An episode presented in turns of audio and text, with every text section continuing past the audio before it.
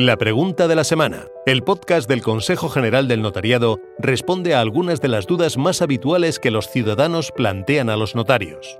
Esperamos que te resulte de utilidad. La pregunta de la semana es... ¿Existe alguna actuación especial de los notarios para velar por los derechos de los menores? Reconocer y preservar los derechos de la infancia es uno de los retos más trascendentes para los estados, la sociedad en general y por supuesto también de los notarios. Con frecuencia autorizamos documentos que atañen a menores de edad, tanto en la esfera patrimonial como en la personal.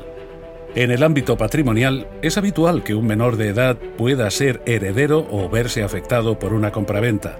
En situaciones como estas, el notario, en el ejercicio de su función pública, debe velar por los menores, por ser los más vulnerables y necesitados de protección. Por ejemplo, si el notario aprecia que en la escritura de aceptación y adjudicación de la herencia por el fallecimiento de uno de sus progenitores existe cualquier tipo de conflicto de interés entre este y el otro progenitor, exigirá el nombramiento de un defensor judicial.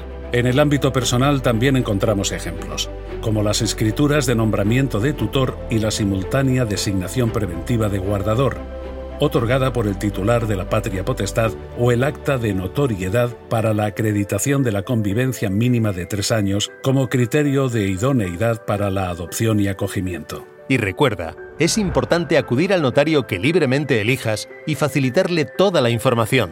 El notario te asesorará imparcial y gratuitamente. Además, los notarios están repartidos por todo el territorio nacional. Te será fácil encontrar uno cerca de tu domicilio o lugar de trabajo. Tienes un buscador a tu disposición en la web www.notariado.org